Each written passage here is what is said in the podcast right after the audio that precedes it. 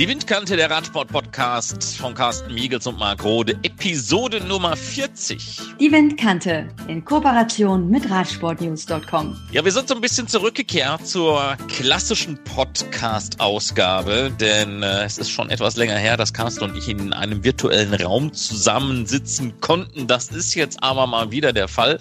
Deswegen äh, weniger von anderen berichtet, denn mehr, dass wir uns unterhalten, Carsten. Ist da auch mal ganz schön oder? Ich wollte schon sagen, es wird Zeit, dass wir beiden uns mal wieder unterhalten, Marc. Absolut. Es ist auch eine ganze Menge ähm, passiert in der Corona-Zeit und in der Zeit, in der wir zumindest mal im Podcast nicht direkt miteinander gesprochen haben. Und viele Dinge müssen wir ganz einfach mal ein bisschen aufräumen, über diese Themen äh, sprechen. Und ja, du warst ja auch noch unterwegs gewesen in Österreich und auch darüber wollen wir reden. Wollen wir aber erstmal vielleicht über was anderes reden, ähm, über unsere Freunde aus Übersee und die Problematik, dass sie denn jetzt, wenn es denn im August wieder losgeht, vielleicht doch nicht alle an den Start können. Ja, es ist so, dass die, die Kollegen, die Athleten aus Übersee, gerade was eben auch die Kolumbianer betrifft, die US-Amerikaner langsam auf dem Flug nach Europa sind. Am Sonntag, dem 19. Juli, sollen die Rennfahrer aus Kolumbien in Richtung Europa kommen, genauer gesagt nach Spanien. Da geht es also los mit einer Boeing 787, mit einem sogenannten Dreamliner, werden sie dann zu Hause abheben und dann geht es in Richtung Spanien. Und dann werden wir hoffentlich eben nicht nur die kolumbianischen Radprofis, sondern auch all die allen anderen kolumbianischen Rad- äh, oder Profis, äh, Sportprofis in Europa wiedersehen können. Und das hat unter anderem auch die kolumbianische Regierung möglich gemacht, dass das so einfach ist, dass man eben anreisen kann. Das heißt, diese obligatorische 14-tägige Quarantäne, die muss eben dann nicht durchgeführt werden. Und dann hoffen wir, dass alle wirklich gesund nach Europa kommen und dann möglichst bald wieder bei all den Sportwettbewerben, egal ob es Radsport oder was auch immer, dabei sind. Ja, jetzt müsste ich ketzerischerweise sagen, die Kolumbianer. Wie schön. Mhm. Und was ist mit den anderen? Guck dir jetzt zum Beispiel mal die US-Boys an oder auch die US-Girls, die sind ja genauso betroffen. Einreiseverbot in die Europäische Union und jetzt sind viele da und sagen, hm, können wir ja gar nicht fahren in Europa. Das Team Rally zum Beispiel, das hat jetzt schon umgeswitcht und gesagt, müssen wir die ersten Rennen, solange es diese Einreiseverbote gibt, äh, mit nur kanadischen Fahrern bestreiten und nicht mit US-Fahrern. Hm, was machen die Kanadier besser? Was machen die Kolumbianer besser als zum Beispiel die US-Amerikaner? Diese Frage stelle ich dann schon mal. Oder wird hier Donald Trump abgestraft? Ähm, keine Ahnung, wie das genau funktioniert. Könnte natürlich theoretisch möglich sein, dass es einige Leute gibt, die etwas gegen Donald Trump haben, den US-amerikanischen Präsident, und dann solche Strafen verhängen. Aber Marc, es gibt ja auch äh, Probleme beim Grand Prix Montreal, beim Grand Prix Quebec zum Beispiel, ob diese Rennen dann wirklich im September, am 11. und 13. September stattfinden werden. Auch dahinter steht noch ein großes Fragezeichen.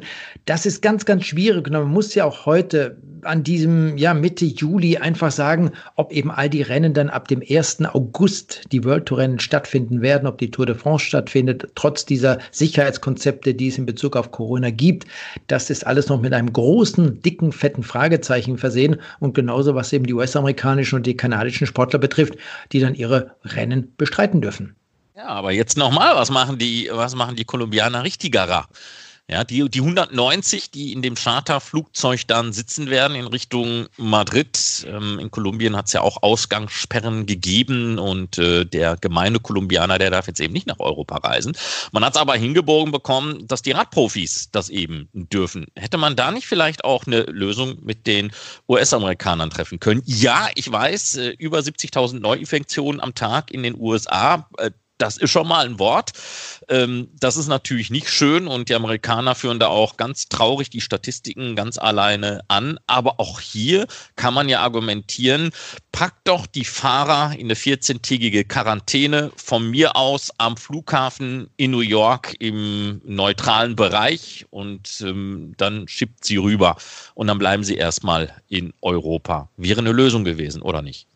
Ja, das wäre sicherlich eine Lösung gewesen, aber ich glaube, wir haben das auch letztes Jahr bei der Tour de France, als Egan Bernal die Tour de France gewonnen hat, erinnern uns das Bild mit Nairo Quintana, mit Rigoberto Urán zum Beispiel, festgestellt, dass eben dieses kolumbianische Miteinander ein ganz anderes ist als das US-amerikanische Miteinander. Und ich könnte mir sehr gut vorstellen, dass eben die Regierung in Kolumbien, dass die Bürgermeister in Bogota zum Beispiel, dort, wo diese von dir angesprochene Ausgangssperre nochmal verlängert wurde, einfach gesagt haben, für uns, für unser Land, für unseren Staat ist es ganz wichtig, wichtig, dass wir diese kolumbianischen Sportler in Europa präsentieren. Denn diese ganze Welle, die dann von Europa nach Kolumbien überschwappt, die unterstützt unser Land, das gibt uns einen positiven Impuls und wir werden alles daran setzen, dass die Sportler dann möglichst bald wieder in Europa sind, um dort an diesen Sportwettbewerben teilzunehmen. Und die US-Amerikaner, die sind es eben ein bisschen entspannter. Naja, eins ist schon mal sicher. Ähm, woran weder die Kolumbianer noch die Amerikaner teilnehmen dürfen. Das sind die Europameisterschaften. Zumindest mal da haben sie eins gemein. Aber wer wird an diesen Europameisterschaften teilnehmen? Wird es überhaupt Teilnehmer geben? Frage ich jetzt einfach mal so, weil die Niederländer haben schon gesagt, EM, nee, nee, nee, Plouet, viel zu weit weg, äh, müssen wir mit dem Flugzeug hin, das wollen wir nicht. Äh, zugleich haben wir die niederländischen Meisterschaften, die wollen wir auch nicht sausen lassen. Jetzt haben wir ja endlich einen Termin gefunden und äh, überdies ist uns das alles viel zu gefährlich. Und Lotto Sudal kommt an und sagt, ähm, bei uns auch kein Fahrer wird abgestellt für die jeweiligen Länder. Das betrifft natürlich in erster Linie die Belgier. Richtig schlimm. Jetzt sagt Rick Verbrügen, der belgische Bondscoach, jetzt wird schwer. Jetzt muss ich mal gucken. Das ist wie ein kleines Puzzlespielchen da muss ich mir die Fahrer jetzt zusammensuchen. Ganz so einfach wird denn dann nicht sein. Wenn jetzt auch noch andere auf den Trichter kommen, ich meine, Jumbo Fispa hat ja auch sehr strikte interne Regeln oder auch äh, Mitchelton Scott, äh, die dann sagen, äh, unsere Fahrer werden zum Beispiel an internationalen Wettbewerben wie EM, WM, oder im nächsten Jahr vielleicht auch Olympia, wenn denn Olympia stattfindet, nicht teilnehmen, weil die dann nicht mehr in unserer Mannschaftsblase sind, sondern alles kreuz und quer durcheinander geht, äh, dann wird es solche Wettbewerbe gar nicht geben. Na, ich denke schon, dass es diese Wettbewerbe geben wird, nur dann unterm Strich mit einer ganz anderen Besetzung. Dann wird vielleicht die internationale, die Weltspitze bei diesen Wettbewerben fehlen, was die Europameisterschaften betrifft, vielleicht auch Tokio 2021, was die Weltmeisterschaften betrifft. Denn man muss es auf der anderen Seite ehrlich gesagt auch verstehen. Es gibt professionelle Mannschaften, ob wir jetzt bei Bora Hansgrohe anfangen und bei Mitchelton Scott aufhören zum Beispiel. Das sind die Sponsoren, die ein Interesse daran haben, dass ihre Mannschaften, dass ihre Namen entsprechend bei der Tour de France, bei all diesen Klassikern, bei all den World Tour Rennen präsentiert werden. Und dann gibt es die Nationalmannschaften. Die haben wiederum ein ganz anderes Interesse, natürlich auch bei diesen jeweiligen kontinentalen Meisterschaften erfolgreich zu sein, möglicherweise mit Medaillen nach Hause zu gehen. Aber die sagen sich, äh, was diese ganzen Teamblasen betrifft, das interessiert uns nicht wirklich. Da stoßen also zwei unterschiedliche unterschiedliche Interessen aufeinander und da muss man gucken, dass man das irgendwie auf die Reihe bekommt. Ich kann die professionellen Mannschaften sehr gut verstehen. Ich kann allerdings auch die Nationalmannschaften verstehen, die dann möglicherweise auf zweit, auf dritt, auf viertklassige Rennfahrer für diese kontinentalen Meisterschaften zurückgreifen müssen. Naja, aber pass mal auf, jetzt, jetzt, möchte ich mich ja ein bisschen mit dir anlegen und ein bisschen streiten. Jetzt kommt ich merke schon, heute ist richtig um Zunder drin, zum ersten Mal wieder. Naja, warte mal, das wird noch spaßig, wenn die Rennen erstmal wieder anfangen. Ähm, na, jetzt kommt ein belgischer Virologe um die Ecke und argumentiert, naja, wenn die ja jetzt vier oder fünf Stunden oder vielleicht noch länger bei einem Rennen sowieso alle in einem Feld kreuz und quer durcheinander fahren, hat sich das Thema mannschaftsinterne Blase sowieso aufgelöst. Ja, ich weiß, es soll vor den Rennen Tests geben. Die UCI spricht davon zwei Tests vor den Rennen pro Fahrer ähm, mit drei Tagen Quarantäne für jeden einzelnen Fahrer vor den Rennen. Allerdings, es bleibt trotzdem keine 100%ige Sicherheit, dass das dann in dem Feld, sprechen wir mal von 160, 170, 180 Fahrern, je nachdem, über welches Rennen wir da sprechen, äh, die dann alle bunt durcheinander gewürfelt sind. Denn, sind wir mal bei Bora Hans Grohe, die werden nicht im Pulk fahren und sagen, wir halten mal 10 Sekunden Abstand zur Mannschaft Androni. Ich gebe dir vollkommen recht, Marc. Aber du warst gerade bei Bora Hansgrohe und wir in der Weekly Cycling Show von Eurosport, wir hatten äh, zuletzt ein Interview mit Ralf Denk, dem Teammanager von Bora Hansgrohe und der sagte eben auch, da muss ich ihm auch irgendwo zugestehen, dass es richtig ist, ein gewisses Restrisiko, das gibt es immer, das wird immer bleiben, ganz egal, wie du das machst, wie es funktioniert. Und äh, wenn die Rennfahrer dann wirklich bei diesen internationalen Wettbewerben unterwegs sind, das ist eben auch so, dass wir zum Beispiel die Sibiu Cycling Tour haben, die jetzt eigentlich in, äh, im Juli in Rumänien stattfinden sollte, dass dort Mannschaften wie das Team Felbermeier Simplon Wels abgesagt hat. Auch das Team Alpecin Phoenix aus den Niederlanden hat dort abgesagt mit Mathieu van der Poel und den deutschen Teilnehmern, weil sie einfach gesagt haben, wenn wir dann zurückkommen, aus Rumänien, vielleicht auch aus Rennen in Polen zum Beispiel, dann müssen wir uns in unserer Heimat erst einmal in eine 14-tägige Quarantäne begeben. Und das wollen wir nicht, das können wir nicht, das ist unser weiterer Trainingsaufbau gefährdet und alles, was dazugehört, natürlich auch weitere Rennen sind gefährdet, die Teilnahme an diesen Wettbewerben, dann bleiben wir wieder zu Hause. Aber, und das ist der große Unterschied zu den World Tour Rennen, die ab dem 1. August mit der Strade Bianco und dem 8. August mit Mailand San Remo fortgesetzt werden sollen, das sind die wichtigsten Rennen im gesamten Radsportkalender. Und da werden die Mannschaften dieses Risiko eingehen, ganz zu schweigen von der Tour de France, die am 29. August hoffentlich beginnen wird. Auch dort wird man sich sagen, dieses Risiko, das nehmen wir gerne auf uns. Dafür findet die Tour de France statt, denn die Tour de France ist für uns, für unsere Mannschaften, für unsere Rennfahrer, für unsere Sponsoren in erster Linie das wichtigste Event im gesamten Jahr. Und da sind wir dann gerne mal mit ein paar Zentimetern weniger Abstand unterwegs. Hm, ich gucke nochmal nach äh, die Walachei, wollte ich schon gerade sagen. Das ist ja völliger Blödsinn. In die Wallonie rüber. äh, da bekommen ja jetzt einige Bürgermeister schon kalte Füße, ne, die gesagt haben, oh, ihr wollt im August wieder mit Fahrradfahren anfangen anfangen? Nee, aber bitte nicht bei mir und, und, und wenn bei uns, dann aber um meine Stadt bitte einen großen Bogen drumherum machen. Sollte man nicht hingehen und sagen, pass mal auf, Freunde, der Kalender, der, der ist jetzt erstmal klar. Oder im, im Groben und Ganzen ist jetzt der Kalender erstmal klar. Ähm, guckt euch das bitte an in den jeweiligen Ländern, sprecht mit den Regionalverwaltungen, mit den Bürgermeistern und äh, klare Aussage. Wollt ihr das? Ja oder nein? Jetzt entscheiden und dann Reißleine ziehen. Weil sonst haben wir ein Gehampel, wie du das jetzt mit Rumänien angesprochen hast, was durch den Rest des Jahres so durchgehen wird. Da müsste man jetzt klare Kante sagen, ich sage jetzt mal mit Kanada. Kanada will am 31. Juli entscheiden, Montreal oder Quebec, ja oder nein. Eurometropol, die Tour, die schart ja schon mit den Füßen. Die sagen, wir möchten das jetzt wissen, was Sache ist. Weil wenn die Kanadier nämlich absagen, können wir unser Rennen starten. Sollten die Kanadier aber fahren wollen, dann werden wir absagen, weil wir können es uns nicht erlauben, gegen die Tour de France, gegen die Kanada-Rennen und gegen Tirreno Adriatico anzustinken. Also müsste man nicht eigentlich alle Verwaltungschefs jetzt die Pistole auf die Brust setzen und sagen, entscheiden bitte jetzt. Naja, Marc, das ist gut und schön, aber wir leben in der Blase Radsport und die Blase Sport, die ist noch viel größer, viel dicker, viel fetter. Wenn wir von den Absagen sprechen, dann können wir auch nochmal die drei Ländermeisterschaft der Klasse U23, die eigentlich in Diekirch am 2. August stattfinden sollte, also das heißt in Luxemburg, auch diese deutsche Meisterschaft, die Schweizer und die Luxemburger Meisterschaft stehen aufgrund der Zunahme der Corona-Fälle in Luxemburg kurz vor der Absage.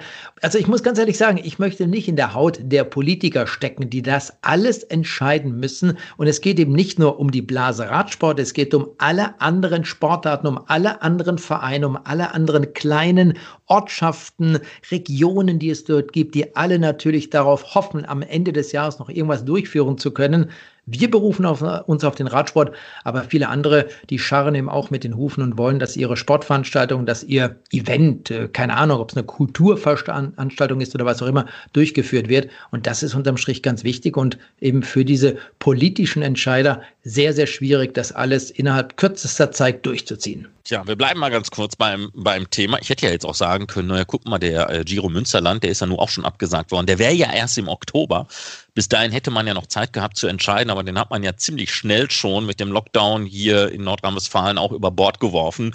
Zumindest haben wir da Klarheit in diesem Jahr im Münsterland äh, kein Rennen und äh, da müssen wir uns eben auf das Jahr 2021 freuen.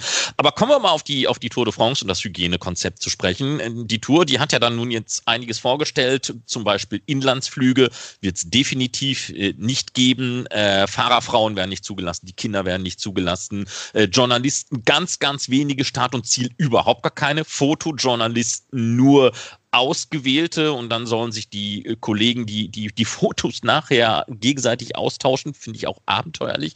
Aber gut, man, man, man hat sich viele Gedanken gemacht ähm, pro Hotel oder zumindest mal Etage eine Mannschaft mit eigenem Speisesaal und, und dann fange ich wieder an. Das ist ja alles gut und schön Und dann letztlich im Rennen treffen sich sowieso alle, je nachdem, was wir für eine Etappe haben, über mehrere Stunden. Also man merkt schon, man möchte diese Tour auf Biegen und Brechen durchprügeln, wie auch immer, obwohl man ja davor zurückgeschreckt ist, ähm, nicht das gleiche zu machen wie zum Beispiel die Polen-Rundfahrt, die sagt, ähm, Zuschauer brauchen wir nicht, aber Hauptsache wir haben, wir haben die Rundfahrt. Hätte man da nicht bei der Tour auch sagen können, ja, Tour, Kultur, gut, alles schön, aber dann wenigstens keine Zuschauer. Also ansonsten hat es einen Beigeschmack von Halbärschigkeit. Ja, ich glaube schon, dass die Tour de France eben aufgrund ihrer Wichtigkeit, der Wertigkeit einfach stattfinden muss. Das ist mittlerweile de facto so. Ich habe es ja vorhin schon angesprochen, wie wichtig die Tour de France für die Rennfahrer, in erster Linie auch für die Sponsoren ist, sich so zu präsentieren. Es gibt nun mal kein anderes Radrennen, das so wichtig ist wie die Tour de France, die alljährlich offiziell im Juli stattfindet. Und da wird man auch alles daran setzen, inklusive der französischen Regierung, dass die Tour de France stattfindet. Und man wird bei diesen Hochgebirgsetappen, bei den Bergankünften ohne Schwierigkeiten dafür sorgen können, dass die Zuschauer nicht dorthin kommen, wo wir sie sonst stehen, sehen an den Steigungen auf den letzten Kilometern. Das ist in Frankreich auch eben mit den Sicherheitskräften überhaupt kein Problem. Man wird das Ganze dann großräumig absperren können. Du hast vor den Zielbereichen gesprochen, von den Startbereichen der jeweiligen Etappen. Auch dort wird das ohne Schwierigkeiten machbar sein. Wir haben das immer wieder bei der Tour de France erlebt, wie das dort funktioniert. Und jetzt macht man einfach zack, Strich, da kommt keiner mehr durch. Es sei denn, er hat eine entsprechende Akkreditierung. Dazu gehören die entsprechenden Journalisten, die Fotojournalisten oder wer auch immer da noch den Zugang erhält. Aber ich glaube auch, Marc, und da lässt sich nichts daran rütteln. rütteln. Das ist der einzige Weg, um die Tour de France und viele anderen Rennen noch durchzuführen. Und sie sind einfach wichtig für die Existenz der verschiedenen Mannschaften. das hätte eben auch Ralf Denk noch einmal gesagt in diesem Interview. Ohne Tour de France äh, sieht das ja ganz, ganz hundsmiserabel aus. Ja, ich möchte ja auch, dass die Tour stattfindet. Ich stelle mir nur die Frage, was passiert jetzt, wenn man während der Tour feststellt, oh, da gibt es jetzt nicht nur Verdachtsfälle, sondern die bestätigen sich auch noch, nicht in einer Mannschaft, sondern vielleicht gleich in mehreren Mannschaften oder vielleicht bei den Organisatoren selbst. Deckt man das dann zu? Kehrt man das unter dem Teppich und sagt, äh, wir haben nichts gehört, wir haben nichts gesehen, wir versuchen über irgendeinen Weg, der Fahrer ist verletzt, der darf nicht mehr mitfahren oder kann nicht mehr mitfahren. Ja, ähm, ich habe so ein bisschen die Befürchtung, dass man eben aufgrund der Tatsache, dass die Tour eine solche Bedeutung hat, dann eben auch, wenn es dann wirklich hart auf hart kommt, vielleicht auch mal fünf Grade sein lässt oder gegebenenfalls eine Menge nach außen wegvertuscht. Na, wir haben ja in der Vergangenheit schon erlebt in Bezug auf Doping, dass da vieles auch unter den Teppich gekehrt wurde. Und ich rede nicht nur vom Radsport, ich rede auch von anderen Sportarten, die dazu gehören. Ich weiß es nicht. Ich hoffe nicht, dass die Tour de France, die ASO oder auch die UCI dann so entsprechend reagieren wird, sondern dass man eben wirklich offen und ehrlich mit dieser Sache umgeht und dass man sagt, passt auf, Leute, wir haben einen positiven Corona-Fall, die Mannschaft, der Rennfahrer werden ausgeschlossen und dann gucken wir, wie, damit, wie wir damit zurechtkommen. Ich hoffe es allerdings nicht, dass es überhaupt so weit kommen wird, dass die Tour de France so stattfinden wird, wie wir es in den letzten Jahren auch immer wieder erlebt haben, wie wir es gesehen haben, auch wenn der Termin entsprechend verschoben wurde. Tja, und jetzt, jetzt kommen wir mal zum Thema. Ähm, wenn, wir, wenn wir schon gerade bei der Tour de France sind, ist mir eine Herzensangelegenheit. Ähm, Habe ich auch in vielen Radsportsendungen, die gerade mit den Grand Tours zu tun haben, auch immer wieder artikuliert, das Thema Podiumsmisses. Ja, ein Teil.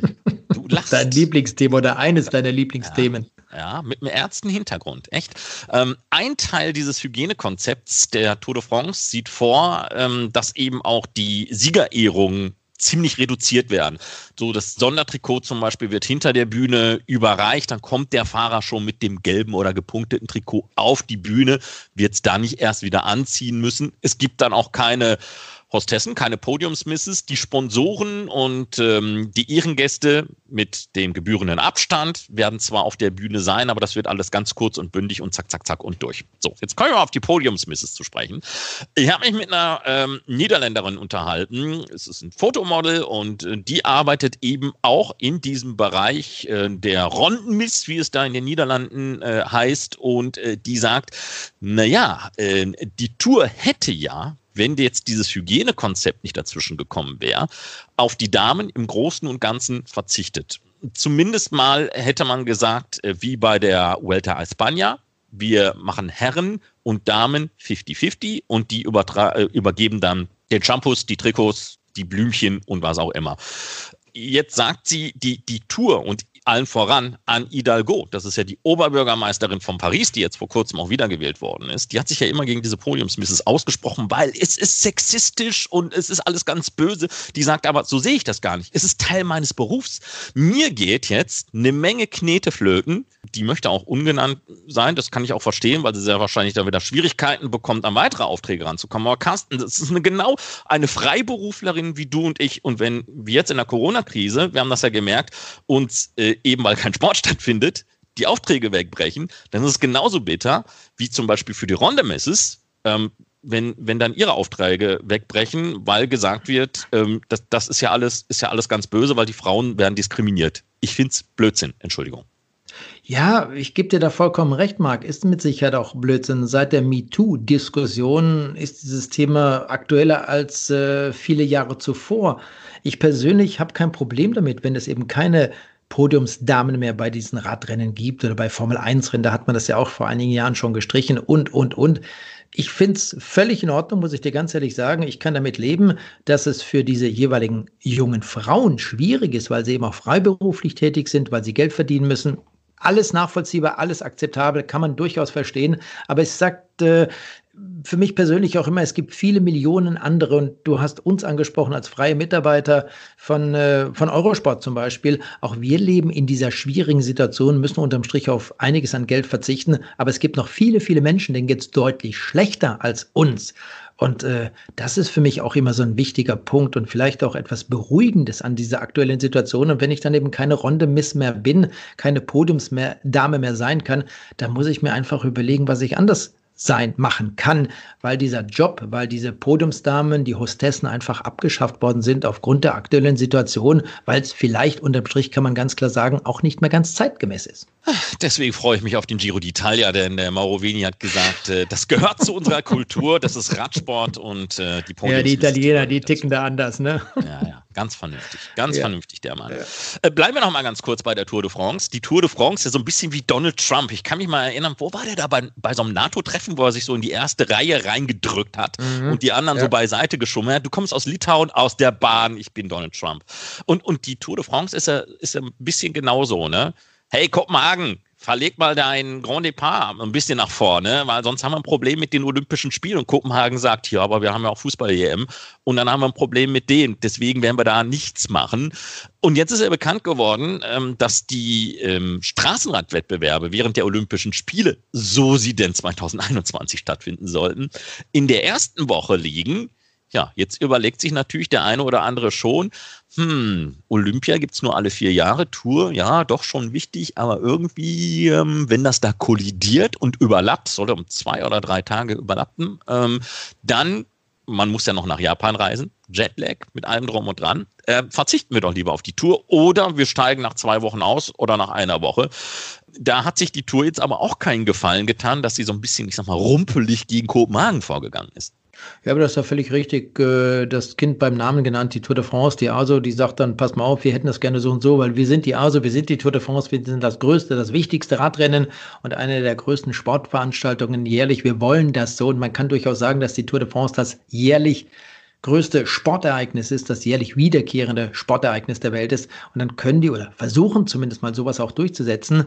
Auf der anderen Seite glaube ich nicht, dass die Rennfahrer dann sagen, ich bleibe fern von der Tour de France. Wir haben das Thema vorhin angesprochen. Die Wertigkeit der Tour de France ist unschlagbar bei den Mannschaften, bei den Sponsoren. Insofern werden die alle dabei bleiben und vielleicht, wie du richtigerweise sagst, dann einfach früher aussteigen von der Tour de France, weil sie sagen, pass mal auf, ich habe Olympia, das ist für mich wichtig. Ich steige jetzt aus aus gesundheitlichen Gründen. Eine ärztliche Test vom Teamarzt zu bekommen, vom Arzt der Tour de France. Ich glaube, das ist alles irgendwo im Bereich des Möglichen. Und dann sind sie früher raus, um sich eben auf das olympische Straßenrennen, auf das olympische Zeitfahren vorzubereiten. Ja, ja, wie gesagt, wenn denn Olympia stattfindet. Richtig. Äh, man, man, hat eine Umfrage gestartet. Äh, mehr als 70 Prozent äh, der Japaner gehen ja davon aus, dass Olympia auch im nächsten Jahr nicht stattfinden wird.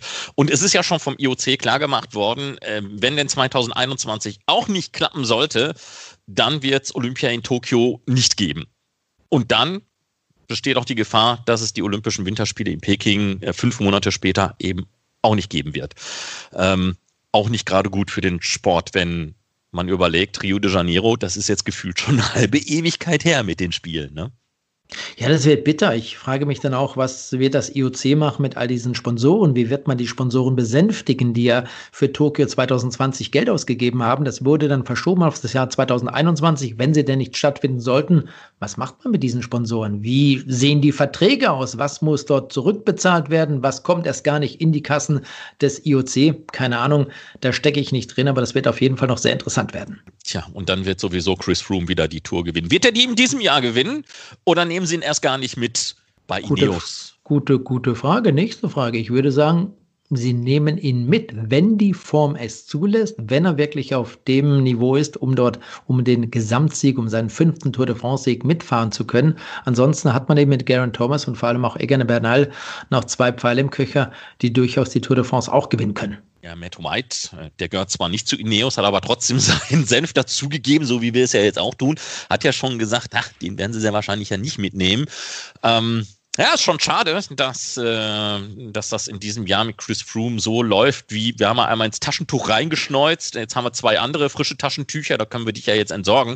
Ähm, aber er hat ja einen guten neuen Arbeitgeber gefunden, allerdings erst für 2021. Da gab es jetzt zwischenzeitlich mal die Hoffnung, dass Chris Froome gegebenenfalls noch in diesem Jahr für Israel Startup Nation denn dann auch an den Start gehen kann. Das hat sich jetzt zerschlagen. Gut 2021. Freut sich Silvan Adams, ähm, der kanadisch-israelische Geschäftsmann, der hat schon gesagt, Mensch, Chris Froome zu haben, hätte ich ja nie dran gedacht. Das ist ja so wie im Fußball, wenn du auf einmal Lionel Messi bekommst.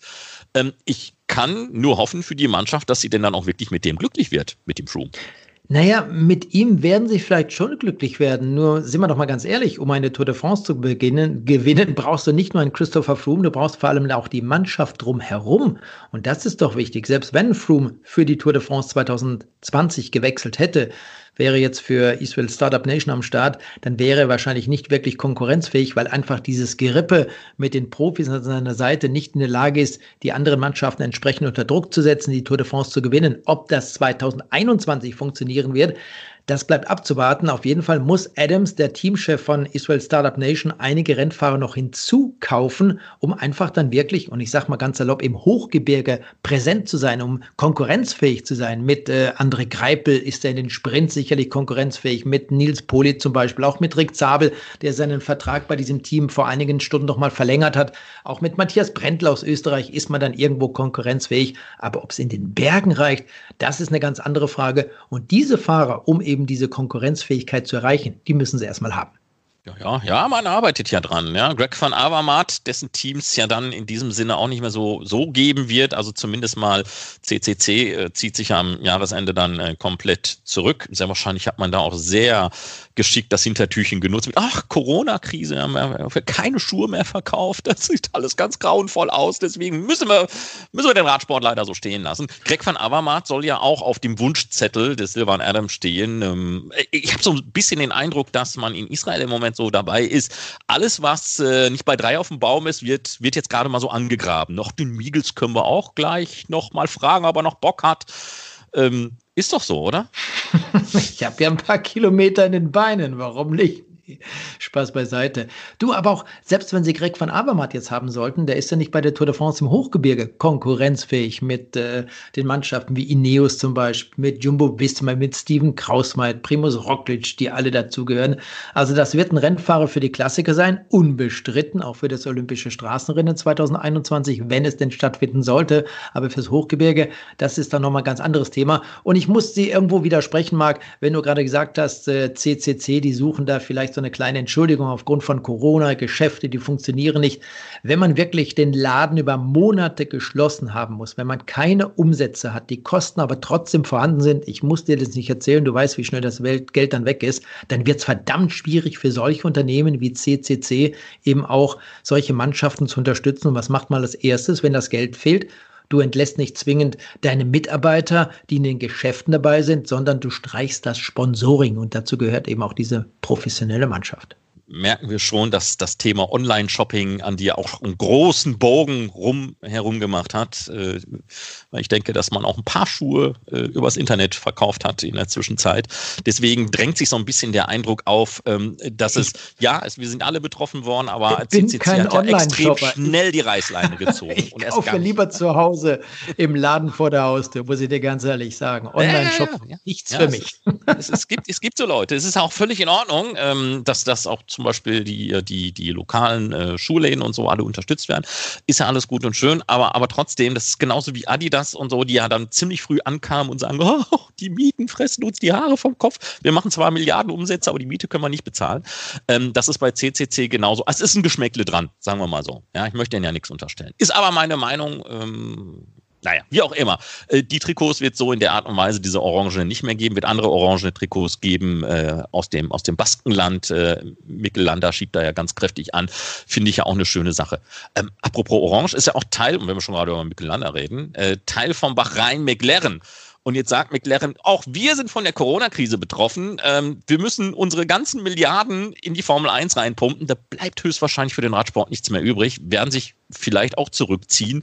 Äh, ui, da haben sie aber dem Radsport nicht, nicht jetzt so viel gegeben, weil so lange waren die ja jetzt nicht mit dabei. Ja, die Frage ist immer, ob sie dann wirklich weg vom Fenster sind, ob das wirklich durchgezogen wird. Und auf der anderen Seite sind wir uns mal ganz klar, dass es vor Monaten, als Corona begonnen hat, dass wir schon gesagt haben, es wird irgendwann für den Radsport und für andere Sportarten noch böse enden.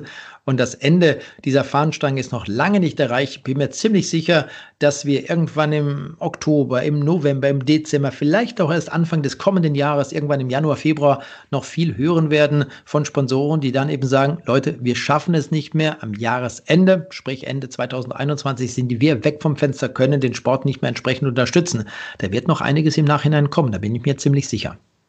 Mag sein. Aber äh, ich habe auch so ein bisschen den Eindruck, dass vieles auch dramatisiert worden ist. Ne? Wie war das bei Mitchell Scott? Mitchell Scott so, äh, wir liegen auf der Intensivstation, Puls ist kaum noch messbar und dann kam Manuela Fundación um die Ecke und ähm, auf einmal hieß es, ja, oh, die, die Mannschaft bekommt ein neues Trikot und einen neuen Namen und demnächst nicht mehr australische Fahne, sondern spanische Farben und ähm, jetzt heißt es dann auf einmal, wir haben ja gar nicht gewusst, was das überhaupt für ein Sponsor ist. Der hat sich ja bei uns nie richtig vorgestellt und, und, und was, die, die Fundation, die gibt es ja auch eigentlich überhaupt gar nicht in, in diesem Sinne. Rein und raus. Ähm, die Mannschaft war de facto tot, weil man ja angeblich kein Geld hatte. Dann hat er Gary Ryan auf den Tisch gekloppt und äh, gesagt, so geht's nicht, mit dem machen wir nichts zusammen. Dann hat er erstmal Shane Bannon vor die Tür gesetzt als Teammanager, Manager, hat sich äh, Brent Copeland äh, rübergeholt und dann heißt es auf einmal, ja, aber bis Ende 2022 haben wir dann schon noch Geld, um das äh, Team am Leben zu halten. Ui, das ist, weißt du, wie ein Fußballer, ne? Wenn du den anguckst, der wälzt sich erstmal auf den Boden, wenn der Schiedsrichter nicht reagiert, springt er auf und läuft weiter. Ich war ja bei diesen ganzen Verhandlungen nicht dabei. Nur, und das ist de facto so, wir haben in Sachen Radsport in den letzten 10, 20, 25 Jahren schon einiges erlebt, vielleicht auch 30 oder 40 Jahren zuvor. Da war ich selber noch nicht dabei, noch sich so sehr mit der Materie beschäftigt dass Sponsoren gesagt haben, wir wollen das und das machen, wir schlagen groß zu, wir haben so viel Geld zur Verfügung, machen das alles, wir bringen den Radsport nach vorne, wir bauen eine Wahnsinnsmannschaft auf und unterm Strich ist relativ wenig davon übrig geblieben. Das heißt, die Rennfahrer haben noch nicht mal Geld bekommen. Die Angestellten, die Mechaniker, die Physiotherapeuten, die haben dann noch nicht mal Geld dafür bekommen, dass sie für diese Mannschaft im Einsatz waren. Und da bin ich dann äh, wirklich auf der, der, Seite von Mitchelton Scott, von den Verantwortlichen dieser Mannschaft, dass sie sagen, wir haben uns das alles angehört, was die Spanier gesagt haben, aber unterm Strich war für uns das Ganze doch wirklich ein bisschen suspekt. Und ich muss dir ganz ehrlich sagen, Marc, ich bin auf der einen Seite zum jetzigen Zeitpunkt auch irgendwie froh, dass das nicht funktioniert hat, denn ich möchte diese Schlagzeilen nicht sehen, wenn dann unterm Strich irgendwann Manuela Foundation gesagt hätte, wir können das Team nicht weiter unterstützen, das funktioniert alles nicht so, wie wir uns das vorgenommen haben, wir müssen die Mannschaft wieder beenden. Wir beenden unser Sponsoring. Insofern lieber so, wie es jetzt läuft. Da bin ich mir sicher, das wird besser sein als eben mit dieser Organisation aus Spanien. Vielleicht kommen sie dann im nächsten Jahr, im übernächsten Jahr nochmal wieder mit den ähnlichen Ideen. Und wenn es dann klappen sollte, dann ist es ja gut. Weißt du, ich sehe immer wieder, wenn ich solche Bilder vor mir habe, auch das Team Borans Grohe, das, was Ralf Denk angefangen hat 2009 aufzubauen, das funktioniert bis heute. Und das ist vielleicht diese deutsche Gründlichkeit, die deutsche Genauigkeit. Aber unterm Strich muss man sagen, das klappt, das funktioniert.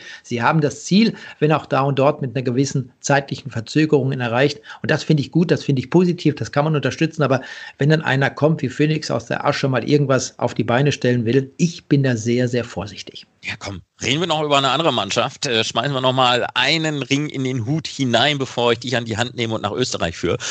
Wir haben ja jetzt schon über das Team Ineos so halb gesprochen, äh, Jumbo Fisma. Ähm, das sind ja im Moment die beiden Top Guns äh, im Profi-Radsport. Jetzt schiebt sich eben auch Israels Startup Nation so ganz langsam im Windschatten heran, indem man dann eben gute Leute hier noch weiter verpflichtet. Ähm, und dann kommt das Team Emirates um die Ecke und sagt, in zwei oder drei Jahren werden wir die Nummer eins sein. Und ich habe noch so gedacht, ja, kann man mal behaupten. Ähm, ob das passiert, ist mal eine andere Frage. Also ich hätte jetzt viele auf dem Schirm gehabt, aber nicht zwangsweise das Team Emirates. Also vor allem, dass man da so vollmundig voranschreitet. Nee, da bin ich genauso vorsichtig, muss ich dir ehrlich sagen, aus unterschiedlichen Gründen. Und ich hatte gerade über Borans Grohe gesprochen, über Ralf Denk, Enrico Peutschke und Jens Heppner, die das damals 2009 äh, alles initiiert hatten mit dem früheren Sponsor mit NetApp, diesem US-amerikanischen IT-Unternehmen. Und äh, sie haben das äh, wirklich ohne große Töne zu spucken aufgebaut. Step by Step. Und wenn jetzt das Team Israel, nein, Israel Startup Nation natürlich nicht, sondern das Team der Vereinigten Arabischen Emirate kommt und sagt, wir wollen in zwei Jahren das und das sein, das finde ich dann ein bisschen ich will nicht sagen überzogen, aber ich finde es sehr mutig, wenn man das wirklich erreichen möchte. Wir wissen ja auch nicht, was mit Rennfahrern wie Pogacar zum Beispiel in den nächsten Jahren passiert, ob er dabei bleibt, ob er das Team wechseln wird. Und wenn du solche Zugpferde, solche jungen, exzellenten Rennfahrer nicht an deiner Leine hast, dann wird es auch schwierig, dieses Ziel zu erreichen. Gebe ich dir vollkommen recht. Ich habe Österreich gerade schon mal äh, ins Spiel gebracht. Ähm, sprechen wir mal über was ganz anderes, mal weg von diesen ganzen World Tour Mannschaften hin zu ähm, Österreich dreht am Rad. Ich habe es ja so ein bisschen schon in der letzten Folge gesagt, ja klar, drehen sie immer, ähm, nichts Neues. Aber das wäre eher ironisch gemeint, ne? Ja. Du, du, warst, du warst da, du, du, du hast mit, mitgedreht am Rad. Hat man dich drehen lassen? Na, ich habe nicht wirklich mitgedreht am Rad oder ich habe ein bisschen was dazu beigetragen, vielleicht, keine Ahnung, weiß ich nicht. Aber es war schön, diese drei Tage in Österreich zu sein, in Tirol, in Vorarlberg. Es war eine super Veranstaltung, muss ich ganz ehrlich sagen. Auch Eurosport hat ja drei Tage von diesen Wettbewerben, diese Zeitfahrwettbewerben auf den Großglockner, auf äh, Skitzbühler Horn und eben auch auf den Rettenbach-Ferner live übertragen. Allerdings nicht im Fernsehen, sondern auf eurosport.de, also im Internet. Ich fand es eine super organisierte Veranstaltung und man muss auch hier nochmal sehen, dass es innerhalb dieser relativ kurzen Zeit, innerhalb von zwei Monaten, glaube ich, so funktioniert hat, dass man diese ganzen touristischen Attraktionen präsentieren konnte, dass man die Touristiker auch im Schlepptau hatte, dass die einen Teil davon finanziert haben. Das ist ja auch alles gar nicht so einfach. Aber das, was äh, die Tiroler im Bereich Tourismus verstanden haben, so wie sie das innerhalb dieser neuntägigen Veranstaltung Österreich Tritt am Rad umgesetzt haben, das fand ich wirklich genial und alles inklusive des Radsports. Es waren ja auch viele Sportler aus anderen Sportarten mit dabei, ob es Skispringer waren, ob es alpine Skiläufer waren, ob es Biathleten waren und, und, und. Da kamen wirklich viele dabei und die haben sich dann getroffen und das finde ich eben auch so toll, dass man dann miteinander miteinander versucht hat, eine tolle Veranstaltung über neun Tage auf die Beine zu stellen, fernab von Zuschauern. Die gab es dort während dieser Veranstaltung nicht. Alles unter dem Aspekt natürlich auch Corona steht an über allem. Wir wollen diese Sicherheitsmaßnahme, das Corona-Protokoll auch wirklich durchziehen. Hat das perfekt funktioniert. Ich war begeistert. Also das waren wirklich neun Tage Österreich dreht am Rad. Das war die Premiere. Und wir haben uns mit einem der Initiatoren unterhalten. Das war nämlich Thomas Kofler. Das ist auch der Teamchef des österreichischen Teams Vorarlberg Sentec. Und wir haben ihn einfach mal gefragt, ob er, ob Sie, die Organisatoren, mit dem Ergebnis zufrieden sind. Ja, also absolut. Äh, es war für uns eigentlich äh, soweit eigentlich wirklich die Premiere und äh, eben aus der Not geboren, aus der Corona-Zeit heraus. Und wir wollten eigentlich den Sponsoren, den Tourismusregionen, den Veranstaltern oder den durchführenden Regionen der Österreicher Radrundfahrt etwas zurückgeben, dass man praktisch die, den Radsport nicht ganz vergisst. Und eben das Projekt ist daraus entstanden und ich denke mal, es war eine sehr gelungene Geschichte über neun Tage von Bühne zu Bühne und eben vom Neusiedlersee zum Bodensee und wir sind soweit eigentlich äh, mega happy. Es gab ja auch eine tägliche Live-Übertragung, vier Stunden pro Tag, neun Tage lang. Ihr habt das alles selber produziert. Ich war vor Ort, ich habe mir das angesehen. Ich fand die Bilder wirklich zum Teil fantastisch, kann man nicht anders sagen. Worin lagen denn die Highlights der täglichen Live-Übertragung im Internet, den ja auch Eurosport hat, an drei Tagen eure Produktion übernommen? Ja, also im Endeffekt war es halt so, nun, äh, für mich irgendwo als Teamverantwortlicher war das sowieso nicht leicht, aber unser, unser Partner Studio K19 mit der Martin Böckle an der Spitze, die mm, ja, sind spezialisiert äh, eben mit äh, Live-Übertragung, mit Streaming äh, von Radmarathons und so weiter. Und äh, das war ihr Part. Wir haben praktisch unseren Part dazu beigetragen und haben versucht, eben das äh, ganze Logistische, das, die Absicherung auf der Strecke und so weiter zu machen, eben die Teams einzuladen zur Challenge und so ist es eigentlich Hand in Hand perfekt gelaufen. Allerdings nicht einfach äh, neun Tage lang, vier Stunden lang an äh, ja, sinnvollen Content zu füllen. Das ist urschwer. Und äh, ja, aber es hat wirklich perfekt funktioniert und die Resonanzen waren wirklich sehr gut. Und äh, ja, wir haben da niemand ausgelassen und äh, wir haben da sehr viele mit ins Boot genommen. Deine Mannschaft Vorarlberg-Sentig war ja selber bei dieser Veranstaltung dabei. Konnten die Fahrer dadurch minimal zumindest oder etwas diese ausgefallenen Rennen kompensieren? Ja, teils, teils. Also, also im Endeffekt ist so, Roland Thalmann hat mir zum Beispiel gesagt, es war richtig cool, wieder mal Rennluft zu schnuppern, mal eine Startnummer auf dem Buckel zu haben. Und äh, die Burschen haben halt am Vormittag trainiert äh, im Raum von Großglocken, im Raum von Kitzbühel und im Raum von Sölden und sind dann am Abend die Challengers gefahren. Also es war wirklich eine reine Trainingsgeschichte, aber sie haben wirklich hart trainiert am Vormittag und sind dann am Abend noch äh, eben Großglockner, Kitzbühlerhorn und dann Sölden gefahren. Und äh, sie haben gesagt, es war mega, mega cool, weil eben man hat wieder andere getroffen, man hat wieder im Endeffekt die Konkurrenten wieder ein bisschen äh, ja, auf den, äh, wie soll ich sagen, dass sie sich wieder einmal irgendwo rennmäßig messen konnten. Und das war uns äh, sehr viel wert, dass wir auch den, die Sportler auch in den Mittelpunkt rücken konnten. Jetzt weiß man, dass am 1. August mit dem äh, Rennen Strade Bianche in Italien in Toskana die World Tour Saison starten soll. Am 8. August soll dann Mailand San Remo stattfinden, die Tour de France Ende August.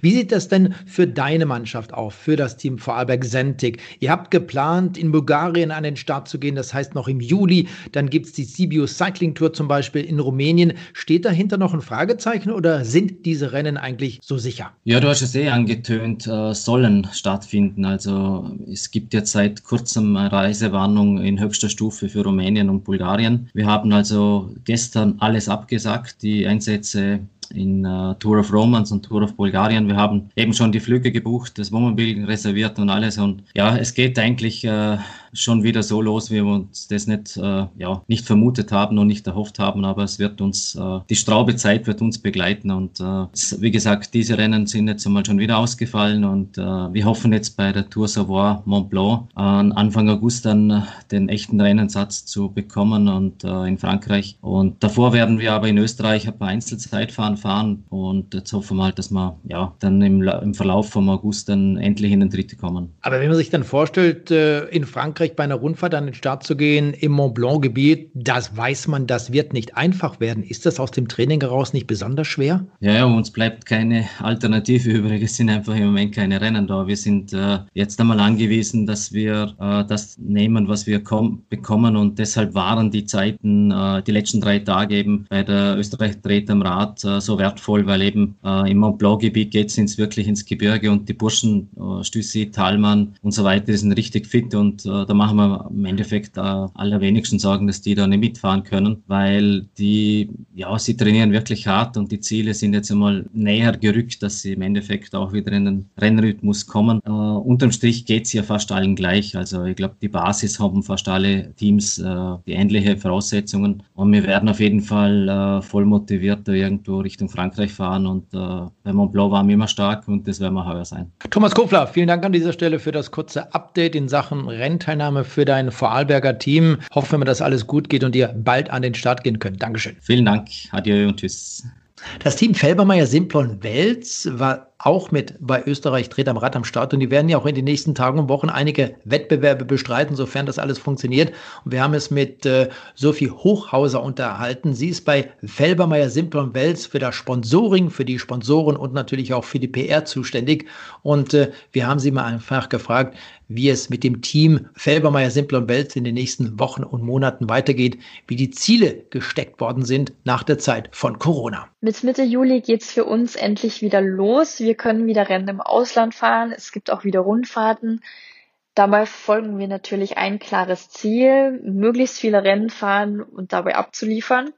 Der Rennkalender ist sehr, sehr dicht, denn normalerweise war nach der Österreich-Rundfahrt nicht mehr so viel los. Das ist natürlich dieses Jahr anders.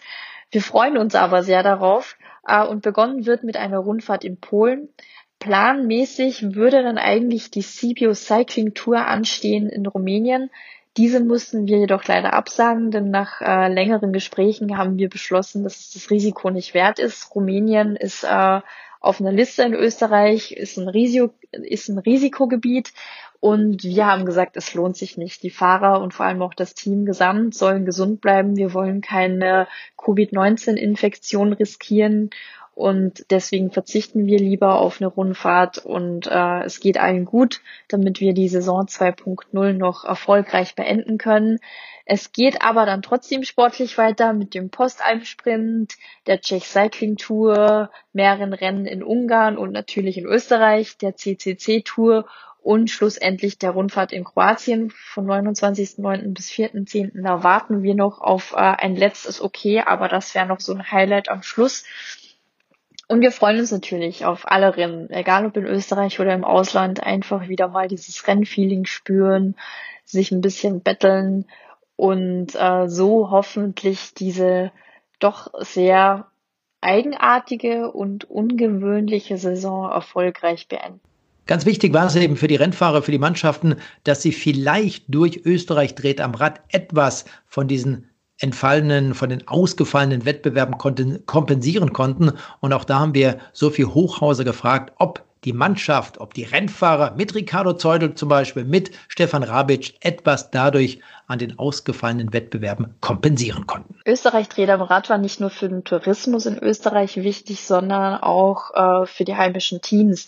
Denn durch diese Corona-Krise sind natürlich alle Rennen weggefallen, wie man nun mal weiß. Und natürlich hat man dann äh, die Social-Media-Kanäle mit sämtlichen Videos und Fotos von zu Hause und Trainingstipps bespielt. Aber irgendwann ist dann echt die Luft raus, weil ja schon alles gesagt und gemacht worden ist und die Zeit ja sehr, sehr lange ist, aber die Sponsoren trotzdem bedient werden müssen. Und deswegen war es richtig super, sich hier präsentieren zu können, endlich wieder mal abliefern zu können und auch zu sehen, dass die Leute darauf warten, dass sich endlich wieder mal das Rad dreht. Und äh, die Challenges waren natürlich perfekt dafür. Also mit Tag eins in Mörbisch konnte Matthias Kritze gleich mal den dritten Platz abschießen. Das war toll. Und dann ging es ja weiter mit dieser Hart- und Härte-Challenge mit Ricardo Zeudel, Stefan Rabitsch und Moran Vermeulen wo Ricardo Zeudel zweimal den zweiten Platz äh, ergattern konnte hinter Hermann Bernsteiner und im Rettenbach ferner schlussendlich auch siegen konnte und sich so auch den Gesamtsieg gesichert hat. Und man hat gespürt, es hat auch den Fahrern gefehlt, so dieses Gefühl, sich wieder mal eine Nummer dran zu machen, sich aufzuwärmen, Vollgas zu geben, auch wenn es in diesem Fall äh, immer nur für sehr kurze Distanzen waren. Aber das Rennfeeling zu spüren, war für alle Beteiligten sehr, sehr schön.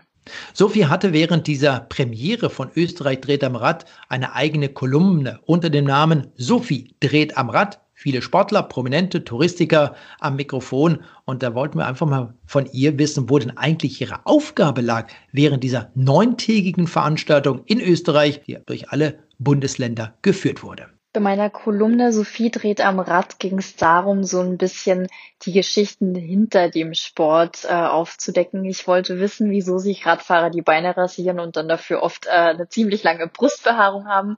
So diese kleinen Dinge, über die man ansonsten nicht spricht, weil sie einfach keinen Platz haben in der normalen Sportberichten oder auf einer normalen Bühne und trotzdem aber irgendwie erzählt werden müssen, weil es einfach witzig ist und auch äh, die Sportler und Sportlerinnen total sympathisch macht und man sich mit ihnen ein bisschen identifizieren kann. Also ich hatte echt mega Spaß dabei, weil ich Skifahrer, Skispringer, Radfahrer, ich hatte echt alles vor der Kamera und wir hatten, glaube ich, auf beiden Seiten immer einen ziemlich großen Spaß.